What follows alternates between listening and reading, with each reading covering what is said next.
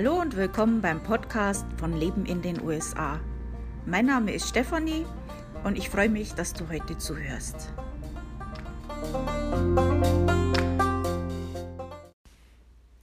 Also, bevor ich jetzt wie letzte Woche versprochen anfange mit dem Thema Hawaii, eine kleine Geschichte, Rand oder was auch immer das jetzt wird, das weiß ich jetzt selber noch nicht so genau.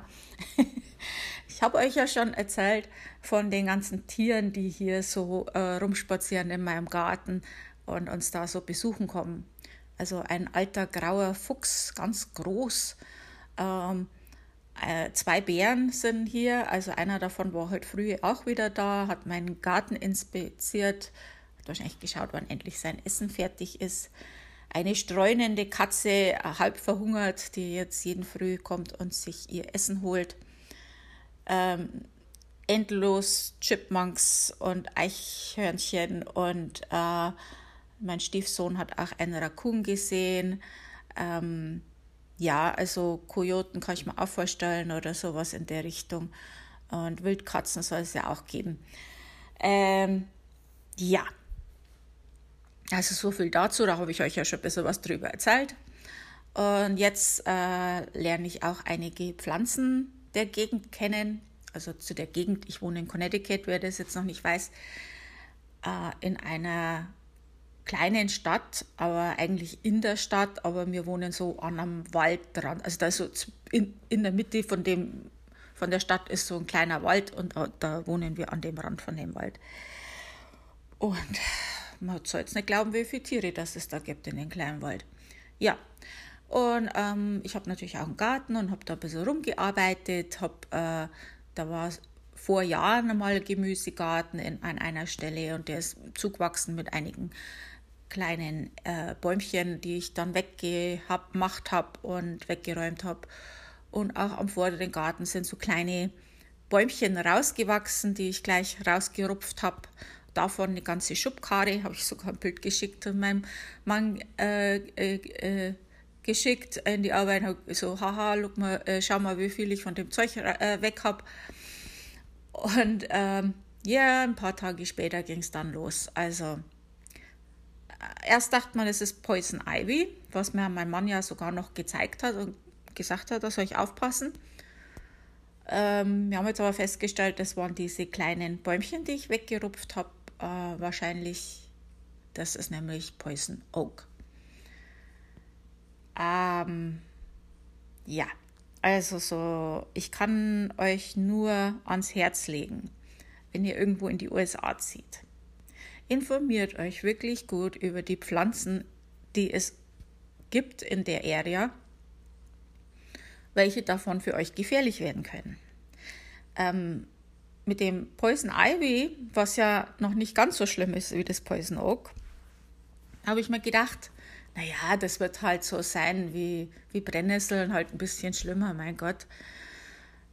Ähm, nein, das ist viel, viel, viel schlimmer.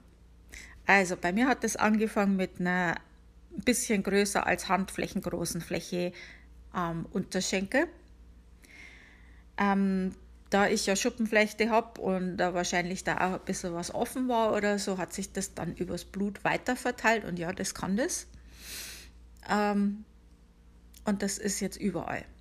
Also außer im Gesicht und am Hals habe ich es überall fast. Also ähm, meine ganzen Beine sind voll, äh, die Arme fast äh, ganz voll. Ähm, es ist unerträgliches Jucken es tut auch ein bisschen weh, es ist geschwollen. Ähm, ich kriege blaue Flecken auch. Ähm, äh, Schlafen ist eigentlich kaum mehr dran zu denken, weil das wirklich, wirklich schlimm ist.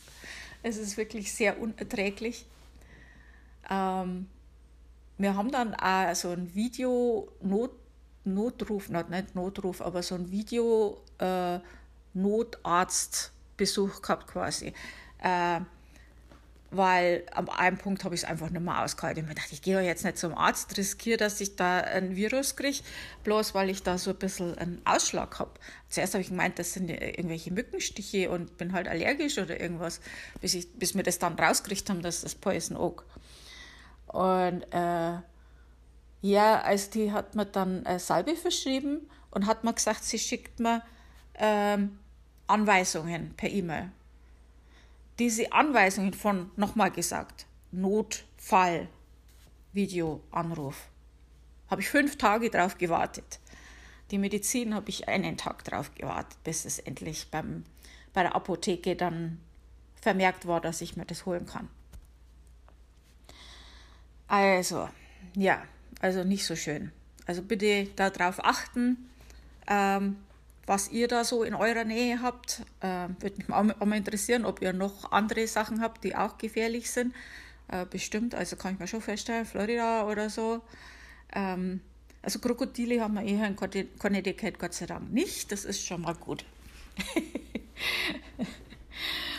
ja, also, äh, ja, übrigens, also falls ihr da mehr drüber wissen wollt, also das ist so ein Öl, das an diesen Bäumen und, oder Sträuchern oder was auch immer das ist, dran ist. Äh, und dieses Öl, das kann man dann äh, an seinen Klamotten, an seinen Händen überall dran haben, an seinen Gartengeräten, Werkzeugen oder wenn man irgendwie Ball spielt oder irgendwas, äh, ist das dann dran. Und das geht nicht gleich, dass, dass man das anfasst und sofort geht's los. Das dauert dann zeitverzögert. Und äh, währenddessen verteilt man das dann natürlich überall.